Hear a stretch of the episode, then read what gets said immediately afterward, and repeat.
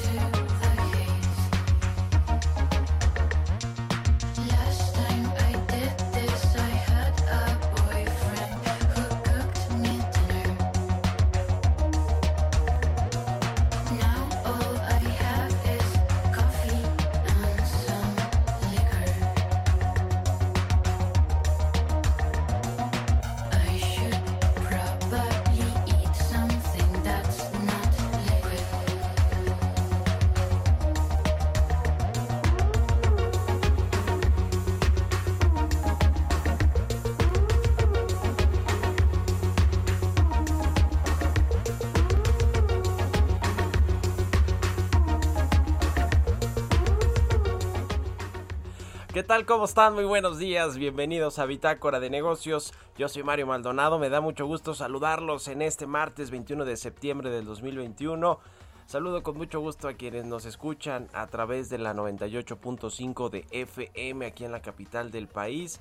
En Guadalajara, Jalisco, nos escuchamos allá por la 100.3 de FM y en Monterrey, Nuevo León por la 99.7 de FM.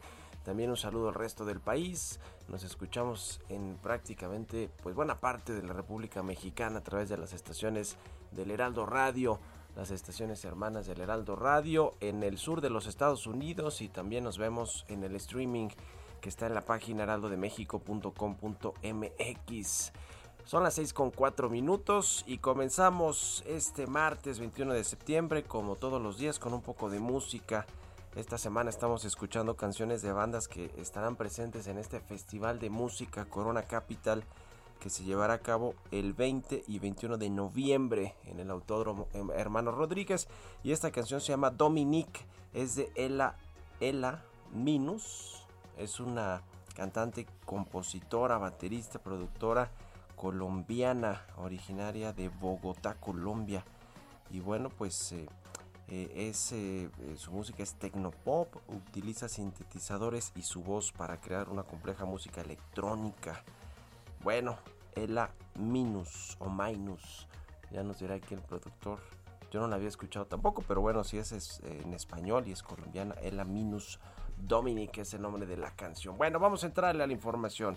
Hablaremos con Roberto Aguilar en breve los temas financieros más relevantes pues vaya complicaciones que está generando esta eh, quiebra, la caída de este gigante de eh, propiedades inmobiliarias en China de Evergrande, que bueno, pues han puesto a temblar a los mercados del mundo, eh, incluido México, que ayer también pues se experimentó el tipo de cambio, la bolsa mexicana de valores caídas importantes y tiene que ver pues con estos temores que se han abierto alrededor de Evergrande y la caída de este gigante chino. Las bolsas se estabilizan, pero bueno, pues con cautela por esta por este asunto. Evergrande saldrá de su momento más grave, eso dice su CEO, mientras pues los mercados se ponen nerviosos y los inversionistas también con respecto a lo que pasa con esta empresa. Y en Canadá, Justin Trudeau mantiene la presidencia, pero su partido pierde hegemonía. Vamos a entrarle esos temas con Roberto Aguilar. Hablaremos también con Ernesto Farrell eh, de Grupo Bursamétrica sobre el tema de la CELAC que insta a Joe Biden a retirar este bloqueo a Cuba. Vamos a hablar si es efectivamente un bloqueo económico eh, completo, un embargo económico o eh, pues se obedece a otros eh, temas este asunto de Estados Unidos y Cuba. ¿Hasta cuándo va a haber esta apertura completa de la relación económica entre Cuba y Estados Unidos? Ya Barack Obama intentó algo no al respecto eh, Donald Trump obviamente no endureció la política este, en contra de estos países. En fin, vamos a entrar en ese tema, analizar lo que significa este bloqueo económico entre Estados Unidos y Cuba. Vamos a hablar también con Eugenio Salinas, él es presidente de la Comisión de Comercio Exterior y Asuntos Internacionales de la CONCAMIN, sobre pues esta eh, integración económica que pide el presidente López Obrador con América Latina, una especie de Unión Europea, pero en Latinoamérica y el Caribe.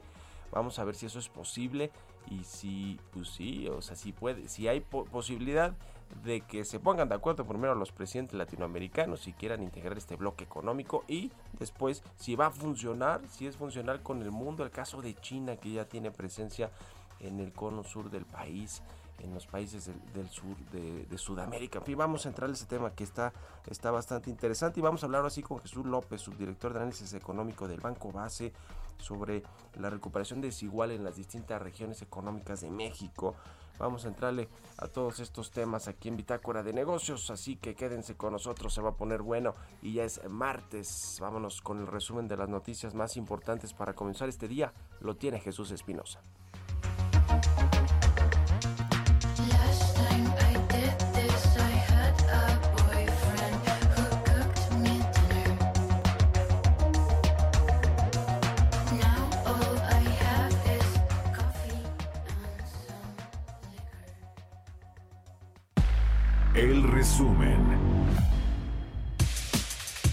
Presidente Andrés Manuel López Obrador planteó a Joe Biden, presidente de Estados Unidos, llevar los programas de Sembrando Vida y Jóvenes Construyendo el Futuro a Centroamérica, además de dar visas temporales de trabajo con la finalidad de reducir el flujo migratorio.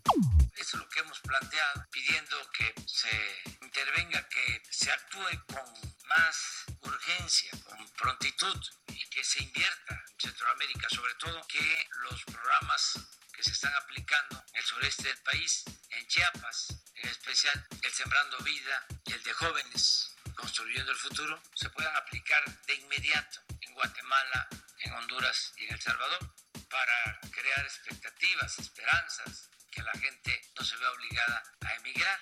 Eso es lo que les estamos planteando en la carta presidente Biden. Este lunes la Fiscalía General de Justicia del Estado de México aprendió a Fidel N., quien fuera dueño del club de fútbol Tiburones Rojos del Veracruz y que es investigado por su probable participación en el delito de fraude. El empresario fue trasladado a un penal de Almoloya de Juárez. Luisa María Alcalde, secretaria del Trabajo y Previsión Social, informó que de acuerdo con cifras proporcionadas por el Instituto Mexicano del Seguro Social, agosto pasado es el octavo mes en el que se ha registrado un crecimiento consecutivo de puestos de trabajo formales, por lo que la recuperación en México avanza. Destacó que julio y agosto registraron un récord histórico no visto en los últimos 20 años. La Secretaría de Hacienda informó que el gobierno federal colocó 12.500 millones de pesos en un nuevo bono con tasa de interés fija a 5 años. A través de un comunicado, la dependencia informó que esta colocación busca mantener una referencia líquida para las próximas subastas y mejorar el perfil de las amortizaciones programadas entre 4 y 6 años. En un comunicado, la Secretaría de Agricultura y Desarrollo Rural informó que hasta el 31 de agosto de este año ha apoyado con 532 millones de pesos a más de 87 mil productores de Michoacán, principalmente de granos básicos, caña de azúcar y miel. Víctor Suárez Carrera, subsecretario de Alimentación y Competitividad de Agricultura, indicó que es prioridad de la Secretaría ofrecer apoyo técnico en la transición agroecológica con el objetivo de avanzar en la sustitución del glifosato por tecnologías amigables con el medio ambiente y la salud humana. Bitácora de negocios en El Heraldo Radio. El editorial.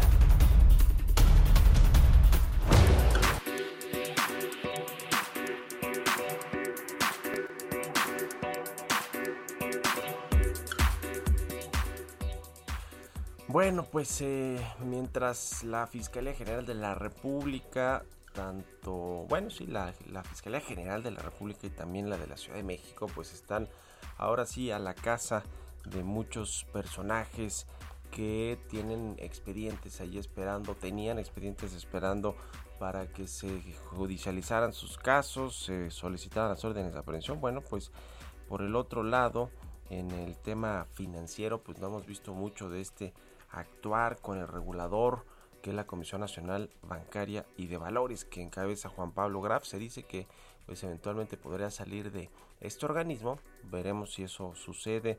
Eh, tiene otras prioridades de corto plazo el secretario de Hacienda, quien en todo caso pues tendría que hacer este movimiento, Rogelio Ramírez de la Pero mientras eso sucede, pues parece que la Comisión Bancaria, eh, que donde hay muchos esos pendientes importantes con grandes bancos, con intermediarios financieros, con casas de bolsa, pues mientras eh, parece que es importante resolver todo eso en la Comisión pues nadan de muertito, le entran asuntos menores, fijan multas pequeñitas a empresas fintech de menos de 50 millones de pesos o pues están ahí alertando a los usuarios para que no usen servicios de intermediarios o de empresas que no están reguladas, el caso de Cifra, ¿no? Que también pues anda ahí con este asunto. Le habíamos platicado aquí del Banco Accendo y de su propietario de Javier Reyes de la Campa, quienes están siendo investigados eh, por malos manejos. Ahí están metidos algunos socios como Moisés Cosío, Enrique Vilatela, eh, la, propia empresa eh, de Guadalajara, Jalisco, que se llama Grupo Toca, que iba a capitalizar o que capitalizó al Banco Accendo y pues no ha podido convertirse en accionista propiamente de este banco, lo que, lo que quieren hacer más bien pues es que antes de que sea intervenida esta institución financiera, el Banco Accendo, por parte de las autoridades como la Comisión Bancaria, pues llegar a un acuerdo y tratar de recuperar, de rescatar algo de su dinero. Eh, en fin, hay varios eh, temas ahí. Le platicamos aquí también otro que está ahí, otra papa caliente que tiene la Comisión, que tiene que ver con este asunto de Segalmex y una inversión de 800 millones de pesos en diferentes casas de bolsas, particularmente este, en una eh, y que pues eh, el asunto es que nadie sabe dónde están esos recursos, ¿no? Una vez que se conoció de este escándalo de cómo se desviaron 800 millones de pesos en distintas inversiones financieras que no debía hacer Segalmex, pues entonces ahora parece ser que hubo un acuerdo para regresar el dinero, pero no sabemos hasta dónde, eh, hasta dónde, hasta donde sabemos más bien, no se sabe dónde está el dinero. Y hay otros asuntos ahí importantes, más historias que la Comisión Nacional Bancaria de Valores tiene o tendrá bien resolver.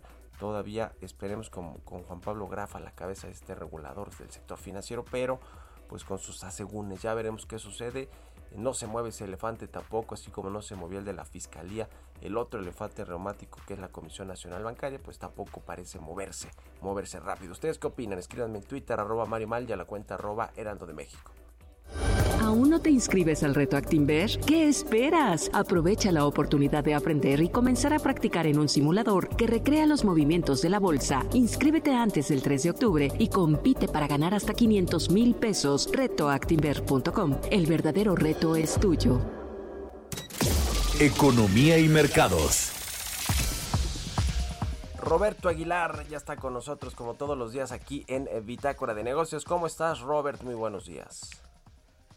¿Qué tal, Mario? Muy buenos días. Te saludo a ti y a todos nuestros amigos. Pues fíjate que las bolsas mundiales se estabilizaban y los precios del petróleo también se recuperaban de las fuertes ventas del día de ayer, ya que los inversionistas confiaban más que el contagio, que pues este tema que está eh, atravesando la promotora china Evergreen, pues sería limitado. Ahí está la clave, Mario. Contagio es la palabra, porque justamente no hay una relación directa, ni mucho menos, pero bueno, pues también esto va a empezar a preocupar a los inversionistas. De hecho, lo hizo ayer. Vimos una muestra interesante ver que la deuda que tiene este, este operador inmobiliario, Mario, equivale al 2% del PIB chino. Importantísimo el tamaño que tiene y bueno, pues sí, insisto, el contagio que podría generar en el contexto de los de las decisiones de los inversionistas. Y hoy los ojos pues viendo justamente el tema de eh, pues la reunión de política monetaria que estarían eh, pues anticipando algunas señales justamente para tratar de descifrar hacia dónde se dirige el tema monetario en el mundo. Y bueno, pues fíjate que ayer hizo declaraciones justamente el CEO de China Evergrande Group, confía que la empresa saldrá en su momento más oscuro. Esto lo dijo justamente en una carta dirigida a sus empleados el martes, mientras que los inversionistas pues siguen muy nerviosos en este sentido. Se tomó esta, este, este tema una tensa calma, diría yo, en los mercados, pero bueno, pues se sigue observando qué va a pasar, sobre todo el jueves, nuestro miércoles mañana, Mario, sería básicamente ver si en realidad esta compañía paga un poquito más de 8 millones de dólares que tiene que cubrir. Si no lo hace, pues justamente sería otra vez regresaríamos al tema de la inestabilidad provocada justamente por este promotor inmobiliario que equivale su deuda, estos 305, 305 mil millones de dólares al 2% del Producto Interno Bruto. Y bueno, el primer ministro canadiense, Justin Trudeau, se aferró a poder mientras su principal rival reconoció su derrota, pero su partido liberal de centro izquierda se quedó lejos de su objetivo de lograr una mayoría absoluta. Interesante porque justamente, a pesar de que el tema que está eh, disputándose en las elecciones en, en Canadá tiene que ver con el cómo se llevó eh, todo el tema del, del, coronavirus, pues también hay muchas implicaciones sobre lo que pudiera ser el sesgo que tomaría este, que también es el tercer socio comercial más importante de México. También te comento y te actualizo que justamente el número de eh, contagios ya llegó a 229 millones en todo el mundo y eh, la cifra de decesos desafortunadamente ya en 4.9 mm, millones, así es como está justamente ya la actualización de los eh, eh, decesos en todo el mundo. Fíjate, Mario, rápido te comento un tema, que la subida de los precios del gas amenaza con elevar las facturas del combustible en el invierno boreal y perjudicar el consumo y también agravar el repunte en la inflación en el corto plazo.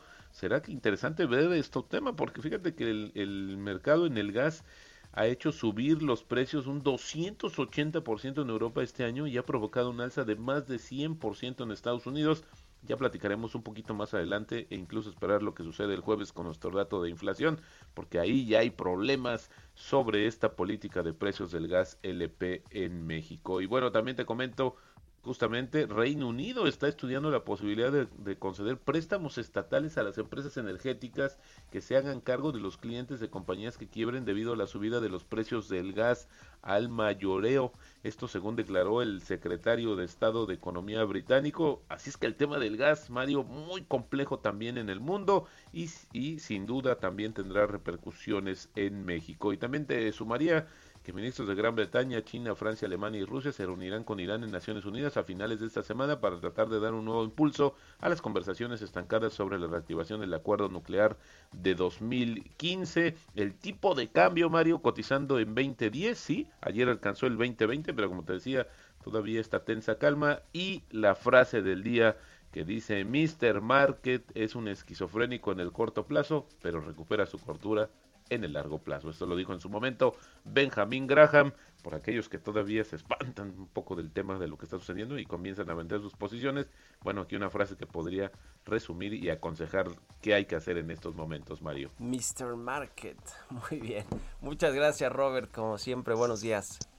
Al contrario, Mario, muy buenos días. Un abrazo, Roberto Aguilar, síganlo en Twitter, Roberto AH y al ratito en la televisión en el canal 10 en las noticias de la mañana. Son las 6 con 20 minutos, vamos a otra cosa.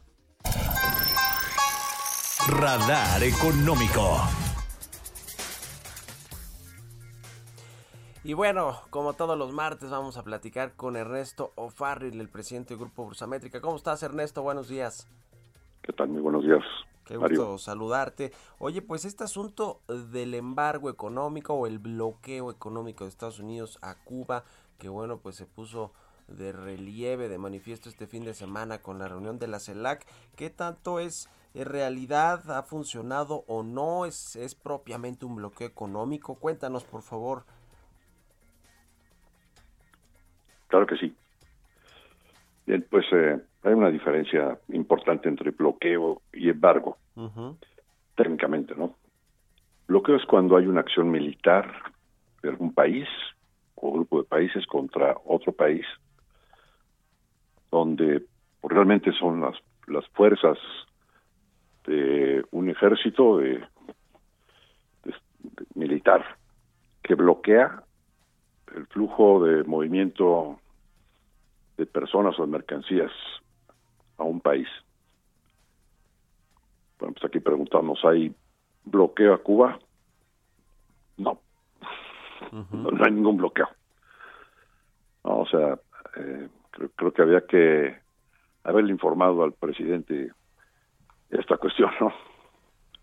Está pidiendo que ya se levante el bloqueo, ¿no? Pues este, eso se hizo en el año 60. Sí.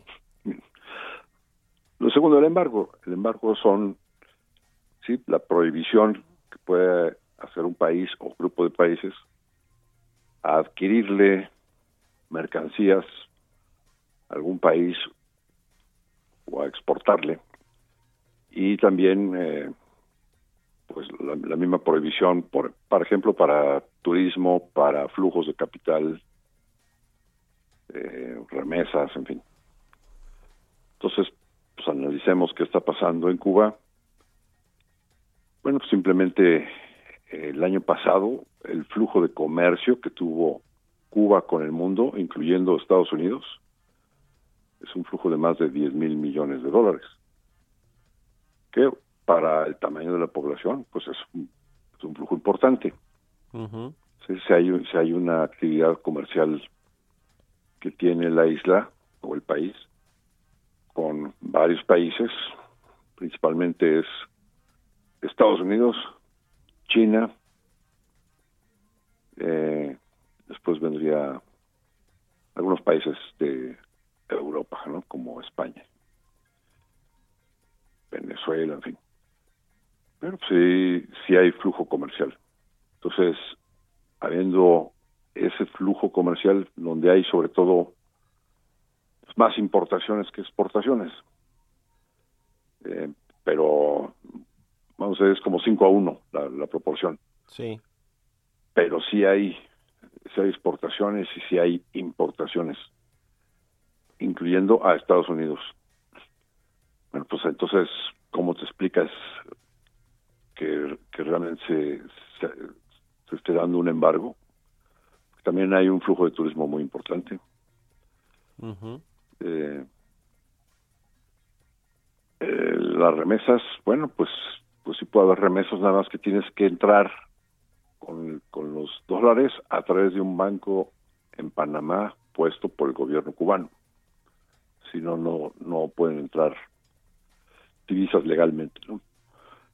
Eh, bueno, realmente lo que se ve es que el bloqueo es el gobierno de Cuba contra su población. Porque pues sigue habiendo ahí sí muchísimas prohibiciones para que la sociedad cubana pueda hacer cosas, principalmente actividades económicas, culturales, sanitarias, eh, de, todo tipo de, restricciones, ¿no? Sí, sí, sí, sí, pues sí.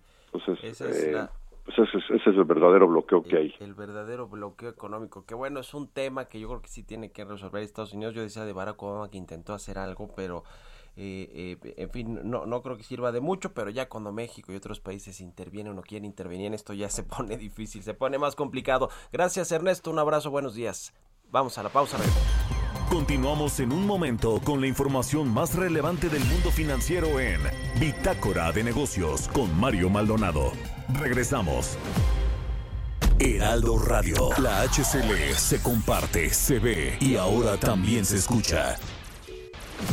Estamos de vuelta en Bitácora de Negocios con Mario Maldonado.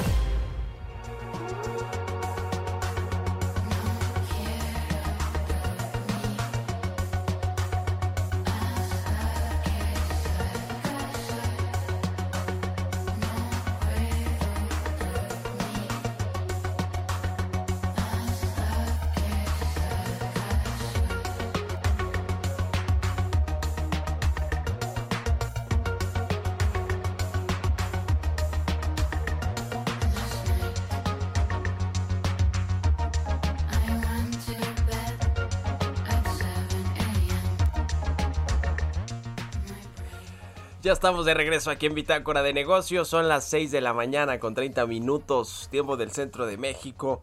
Regresamos escuchando esta canción de Ella Minus, eh, se llama Dominique y es una productora, compositora, baterista, cantante colombiana que va a estar presente en este Festival Corona Capital 2021 el 20 y 21 de noviembre. Y bueno, pues vámonos hacia el, al segundo resumen de noticias de Bitácora de Negocios.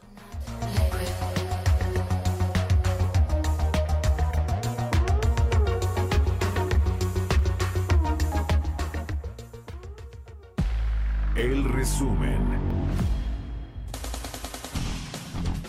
International Chamber of Commerce México destacó que las propuestas que envió el Ejecutivo dentro del paquete económico 2022 en materia de tributación, si bien no incluyen nuevos impuestos, consideran una excesiva carga para las empresas e incrementan la escasa certeza jurídica para las inversiones. El Instituto Mexicano de Ejecutivos de Finanzas anunció que lanzará próximamente indicadores regionales que presentarán un panorama del entorno económico en el corto plazo con el fin de ofrecer una herramienta útil para inversionistas, analistas y académicos. El próximo 23 de septiembre se publicarán en el Diario Oficial de la Federación las convocatorias públicas para participar en los procedimientos de selección de aspirantes a los cargos de comisionadas y comisionados en la Comisión Federal de Competencia Económica y en el Instituto Federal de Telecomunicaciones. De acuerdo con datos recabados por la Asociación Mexicana de Distribuidores de Automotores, la importación de autos usados desde Estados Unidos aumentó 30.4% de enero a julio de 2021 con respecto al mismo periodo de un año antes. La información que otorga la Administración General de Aduanas de la Secretaría de Hacienda y Crédito Público especifica que en los primeros siete meses de este año se internaron al país 92.364 unidades, dato superior a 70.849 del mismo lapso de 2020, año en que inició la pandemia. La jefa de Relaciones con Gobierno y Políticas Públicas para Google en México, Centroamérica y el Caribe, Lina Ornelas, señaló que como resultado de los avances en la digitalización turística, se estima la creación de 142.000 empleos en la llamada industria sin chimeneas del país de manera directa, indirecta e inducida para 2025. De acuerdo con el índice global para la jubilación, por quinto año consecutivo, el sistema de pensiones en México se estancó en el lugar 37 de 44 países evaluados respecto a la calidad del retiro para su población.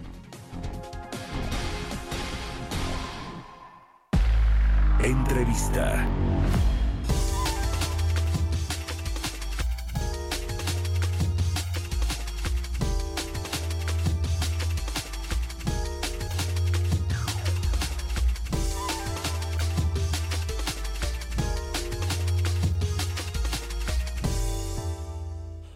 Y bueno, pues eh, sobre estos asuntos eh, internacionales a propósito de la cumbre de la CELAC, que pues eh, fue México el anfitrión este fin de semana, y bueno, pues llegó ahí Nicolás Maduro, obviamente el presidente cubano Miguel Díaz Canel y varios otros presidentes de países latinoamericanos, hubo confrontaciones ideológicas y pues que tienen que ver con la democracia, de parte del presidente de Uruguay, del presidente paraguayo, quienes pues eh, recriminaron que estuviera presente Nicolás Maduro y lo que sucede eh, en Venezuela. En fin, vamos a hablar de, de, este asunto eh, puntualmente. El presidente López Obrador dice que esta región latinoamericana puede fortalecerse como un bloque económico importante y político también, como lo fue la Unión Europea en sus inicios y vamos a analizar este y otros temas con Eugenio Salinas, presidente de la Comisión de Comercio Exterior y Asuntos Internacionales de la CONCAMIN. ¿Cómo estás, Eugenio? Muy buenos días. Muy buenos días, Horacio. Qué gusto saludarte desde Monterrey. Mando un abrazo y saludo a, tu gran auditorio. Muchas gracias. Eh, ¿Cómo ves es posible crear este bloque económico como la Unión Europea aquí en Latinoamérica y el Caribe? Mira, pues eh, como seguramente muchos de los que te escuchan conocerán que algunos ya, como dicen, pintan canas o se nos han pintado, como en mi caso. Tenemos estos esfuerzos desde allá de los años 70, 80. Ha habido varios esfuerzos con distintas asociaciones, Asociación de Libre Comercio, la LAL, después que se convirtió en la LADI, todavía de alguna manera en existencia. Ya ha habido muchos de esos intentos a través, ahora sí que de, las décadas. Desgraciadamente, y es una pena en alguna ocasión que me tocó visitar el Parlamento Europeo en Bruselas y, después de conocer cómo ellos se estructuraron cómo cada país tuvo que poner lo de su parte para poder unir. Verdaderamente que me hubiera gustado y me gustaría verlo eso para Latinoamérica. Es increíble que haya países que tienen distinto idioma, distintas religiones y distintas formas de gobierno, sabemos desde democracias hasta monarquías, y que pudiesen haberse unido para formar este gran bloque que como sabemos pues si no es de primero o segundo del mundo en todo su potencial y han logrado mantener una serie de hegemonía.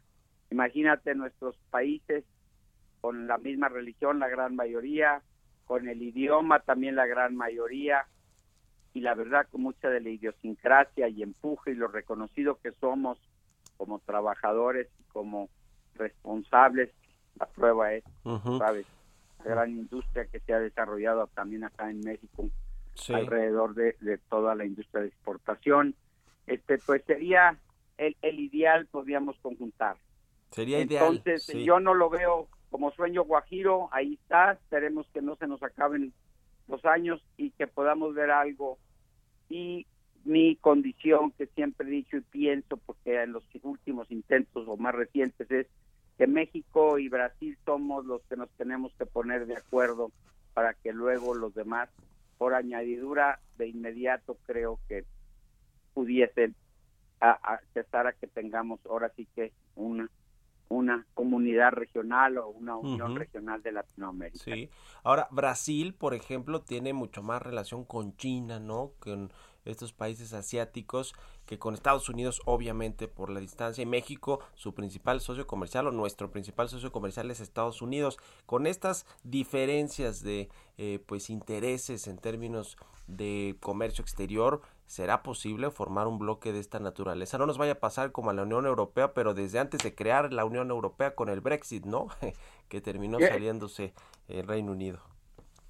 Sí, mira, definitivamente no es fácil. Todo esto son, como te insisto, incluso en la Unión Europea se llevaron, no recuerdo de memoria, pero años, años, vamos a decir ahí, el décadas de negociación eh, acá tenemos que ver el tipo de economías. Ya hay ejercicios muy interesantes porque ese es lo otro que te iba a comentar. Tenemos un gran vehículo ya que puede permitir, no sé en cuánto tiempo, pero es lo que llamamos Alianza Pacífico, y a la fecha somos Chile, Perú, Colombia y México, y yo creo que muy próximamente vamos a ver a Ecuador siendo parte de la Alianza Pacífico. Y lo interesante ahí, Horacio, es que por eso se llama alianza, ni siquiera es un tratado, implica una serie de capítulos de pilares que llamamos, que no es solamente lo comercial, es lo económico, lo financiero, lo de cooperación, lo político. Entonces, podamos, podemos ver que eso avance, tiene una serie de condiciones eh, para poder ser parte de esa alianza. Por supuesto que lo fuerte, el núcleo es la parte comercial y como te decía estamos ya avanzando, la alianza permite la adhesión, tiene sus cláusulas de adhesión, entonces sí podemos ver algo que avance definitivamente en ese sentido, lo que no me podría atrever pues, es decir que si estamos en el corto, mediano o largo plazo, como decimos los economistas. Eh, a ver, el tema de Estados Unidos, que tenemos ahí el TEMEC, recién o ya ni tan recién eh, implementado, ¿no? Nuestro principal socio comercial, este, se creó de alguna manera un bloque norteamericano económico importante eh, que, que, bueno pues se fortalece con el TEMEC México eh, de su comercio exterior intercambia con Estados Unidos 80% mientras que con toda Latinoamérica creo que es por ahí del 5% también esa digamos diversificación de mercados hacia Latinoamérica tendría que cambiar ¿no Eugenio?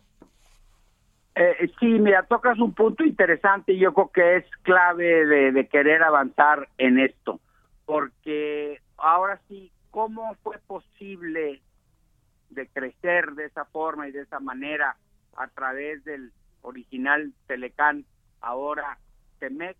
Por un lado, no podemos desconocer, por supuesto, pues la vecindad, ¿verdad? Lo que nos ayuda, especialmente acá regiones como la mía, en Nuevo León, hay un sinnúmero por no decir muchísimos casos de éxito de grandes y medianas, pequeñas empresas que se han engarzado en lo que es el comercio bilateral y por supuesto también bilateral con Canadá por la cercanía. Pero el otro muy importante, Horacio, y ese es ahí donde están los problemas a veces tan delicados, a veces por eso se batalla tanto en las negociaciones, aún con países de menor tamaño, es cuando hablamos de que si somos economías que competimos específicamente en la mayoría de los sectores o que nos complementamos.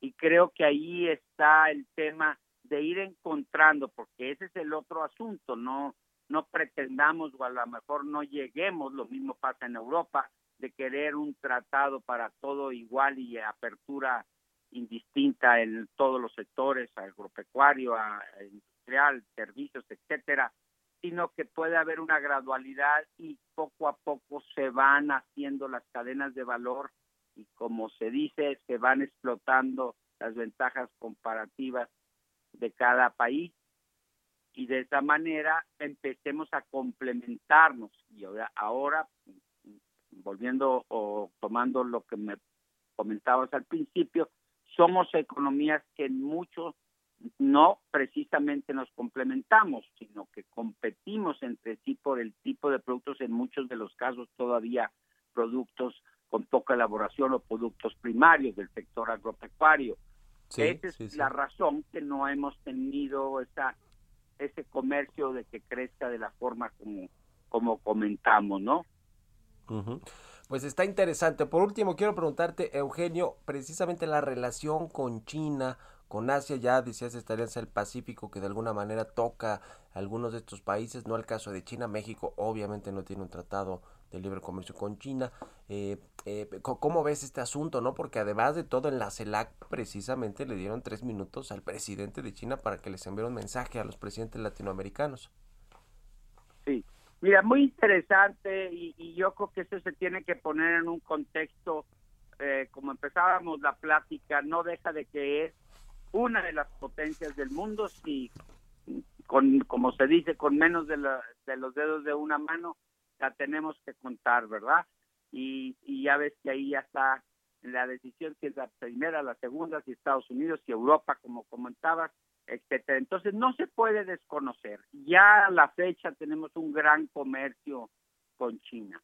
Aquí la cuestión, y como se ha pedido mucho en Estados Unidos desde administraciones pasadas, incluso es ver que queremos competir en las mismas circunstancias. Y desgraciadamente todavía en China existen sectores que no son, como se dice de nuevo en el argot de los economistas, economías de mercado. Entiéndase que si son sectores subsidiados o apoyados extremo por el por el gobierno, pues entramos en esa en esa dificultad de competir como se usa y como se conoce entre las disposiciones de comercio internacional en prácticas del diales de comercio.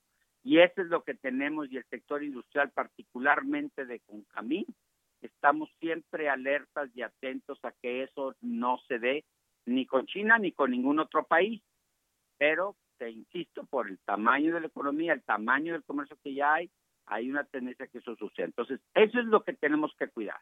Por el otro lado, no se pueden ignorar las cadenas de valor, como comentaba hace un rato, donde distintas regiones, países del mundo nos hemos ido especializando en determinados procesos, desarrollando mano de obra a veces muy calificada en muchos de los casos para eh, llegar a ser, lo conocemos mucho en nuestra industria electrónica que tenemos en México, la propia industria automotriz, la industria del acero, que tiene unas tecnologías en México de primer mundo. Hay una gran exportación de tecnología, industria del acero, eh, de parte de México. Entonces, ahí es donde tenemos que ver, vuelvo a insistir, en, ese, en esa complementariedad que haga para formar las cadenas de valor, pero siempre cuidando, por supuesto, que el medio ambiente, que ese es el otro tema que todos o muchos sabemos que en China no es tan estricto sus, disposiciones para control y para cuidado del medio ambiente como en otras regiones, incluyendo México, y cuidando también que si nos jactamos de tener economías libres y economías de, de, de, de, en la, sin la intervención de los estados, pues que entonces pues no se vale, ¿verdad?, este, que industrias reciban subsidios o subsidian beneficios y vengan a competir deslealmente. Ahí está, este es un quit, es una atención muy precisa, además, como tú sabes, está en Concamín muy atentos de los frentes de negociación a través del cuarto de junto, que ahí me honro en, coordinar, pues estar muy atento con cada una de las industrias que conforman Concamín para que aunque tengamos ese comercio con China, que complementemos, como te comentaba hace un momento, sí cuidemos de que sea en condiciones justas.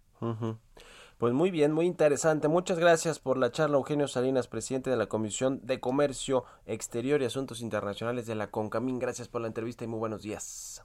Tengan muy buen día, Horacio, Hasta luego. y todos los tus radioescuchas. Buen día, igualmente. 6 con 46 minutos, vamos a otra cosa. ¿Aún no te inscribes al reto Actinver? ¿Qué esperas? Aprovecha la oportunidad de aprender y comenzar a practicar en un simulador que recrea los movimientos de la bolsa. Inscríbete antes del 3 de octubre y compite para ganar hasta 500 mil pesos. Retoactinver.com. El verdadero reto es tuyo. Historias empresariales.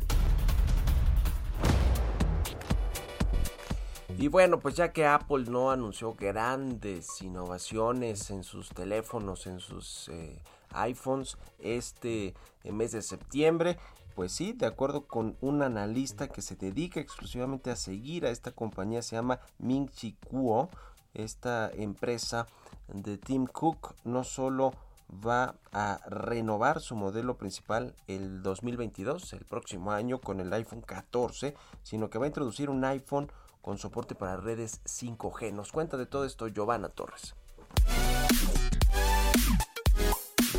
Luego de que hace unos días Apple anunció el lanzamiento de sus nuevos iPhone 13, los rumores de un nuevo dispositivo han surgido con fuerza en las últimas horas, desde una supuesta filtración de la siguiente generación de smartphone hasta una nueva versión más económica que llegaría en 2022.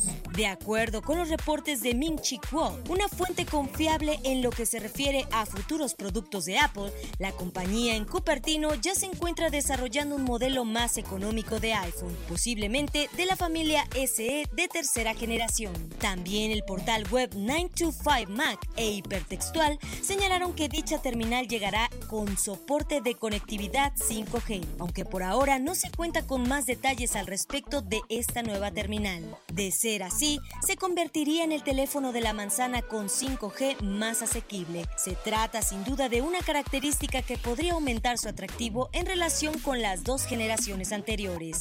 El iPhone SE ha sido reconocido por ser el iPhone más accesible, lanzado al mercado en 2020 con una pantalla de 4.7 pulgadas. Su diseño fue inspirado en el iPhone 8, integrando mejoras de nueva generación, por lo que resulta probable que la supuesta nueva edición de 2022 cuente con especificaciones similares y una pantalla considerablemente más grande.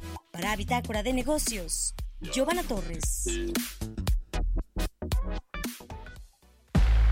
Entrevista.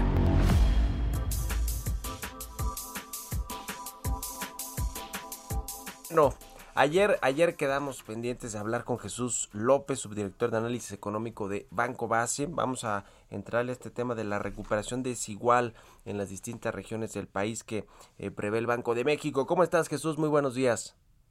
Hola, Mario, buenos días.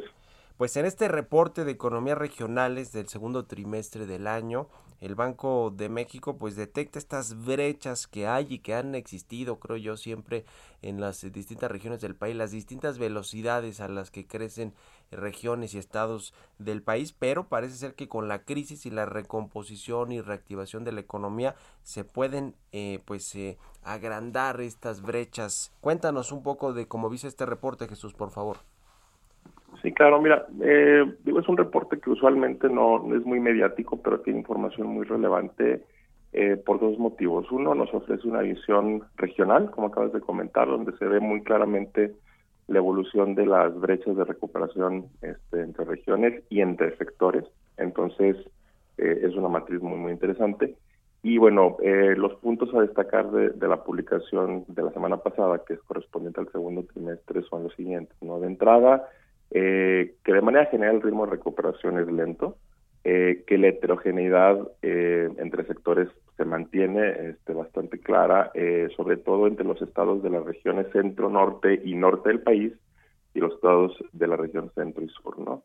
¿A qué se debe esta, estas diferencias? Principalmente al sector manufacturero. Hay que recordar que las, el, desde el año pasado la recuperación de la industria manufacturera estuvo muy impulsada por las exportaciones y por la fuerte demanda de Estados Unidos y eso obviamente hizo que los estados del norte tuvieran un efecto rebote mucho más este, en su actividad económica, mientras que los estados del sur, eh, que dependen mucho más del sector servicios, algunos estados este, en particular dependen mucho del sector turístico, pues no, no tuvieron ese rebote. Entonces, todavía existe una brecha importante de recuperación. Por otro lado, este, por el otro lado de la matriz, están eh, las actividades económicas, en donde al interior de, todas las regiones, pues también hay heterogeneidad entre sectores, ¿no? O sea, si bien manufactura, por ejemplo, en la parte norte del país ya se recuperó eh, desde el año pasado, no es así con otros sectores como construcción, por ejemplo, servicios, que también hay un rezago todavía. Entonces, eh, eso es algo bien importante destacar. Y por último, pues que los últimos meses también han sido un reto para los sectores de actividad económica que ya se habían recuperado, en particular manufactura. Entonces, eh, pues hacia adelante sigue siendo un panorama bastante retador. Ese es el tema. El, sureste mexicano con todo y la inversión de proyectos de infraestructura, la refinería, el tren Maya eh, y, algunos otros, ¿qué, eh, qué, vemos ahí? Porque pues tradicionalmente han sido pues estados subdesarrollados, ¿no? Que no eh, tienen industria, no tienen mucho comercio, viven de otras actividades primarias. ¿Cómo, cómo ha recibido el sureste mexicano esta inversión eh, eh, por parte del gobierno federal? Fíjate que justamente el sector sur es el que tiene menos rezago en el sector de construcción. Y es precisamente por lo que acabas de comentar, porque ya hay un efecto ahí este, de impulso por, por el sector público en, sus proyectos estrella. Entonces, eso está haciendo que eh, ese sector de actividad económica se recupere más rápido. Sin embargo, pues eh, el eh, rezago fuerte es en el sector terciario, ¿no? Este, no tanto en particular comercio, sino en la parte de servicios, en donde están servicios recreativos, servicios de hotelería, restaurantería, todo eso. Entonces, y de hecho es el que trae más rezago de todos, ¿no?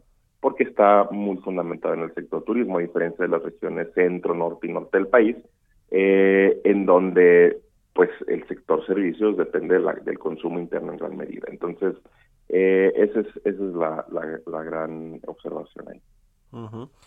Pues ahí está. En, en un minutito, ¿cómo ves eh, el tema de la desaceleración económica, Jesús, para este segundo semestre del año? Parece ser que el ímpetu con el que arrancó el primer semestre, por las comparaciones, pues ya se desvaneció. 30 segunditos, por favor. Sí, cómo no. Eh, pues hay un efecto de desaceleración muy claro. Los últimos datos de IOAE muestran que la actividad económica se contrajo este, por ahí del mes de julio, entonces es un efecto definitivamente negativo. Y por otro lado, pues hay que tener en cuenta que lo que nos está frenando a los sectores que se recuperaron más rápido que la manufactura, pues tiene que ver con las cadenas de suministro y ese es un problema que no se va a resolver en el corto plazo. Por último, nada más agregaría este el tema de la pandemia, que pues ahorita se parece que está menguando ya el efecto sobre la actividad económica, pero pues definitivamente en el tercer trimestre lo vamos a observar en los datos del PIB. Muchas gracias Jesús López y muy buenos días. Que estés muy bien.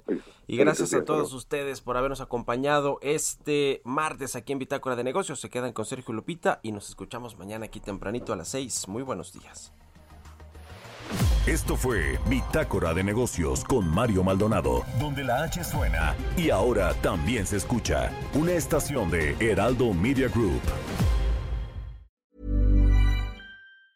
Mom deserves the best, and there's no better place to shop for Mother's Day than Whole Foods Market. They're your destination for unbeatable savings, from premium gifts to show-stopping flowers and irresistible desserts. Start by saving 33% with Prime on all body care and candles. Then get a 15-stem bunch of tulips for just $9.99 each with Prime. Round out Mom's menu with festive rosé, irresistible berry chantilly cake, and more special treats. Come celebrate Mother's Day at Whole Foods Market.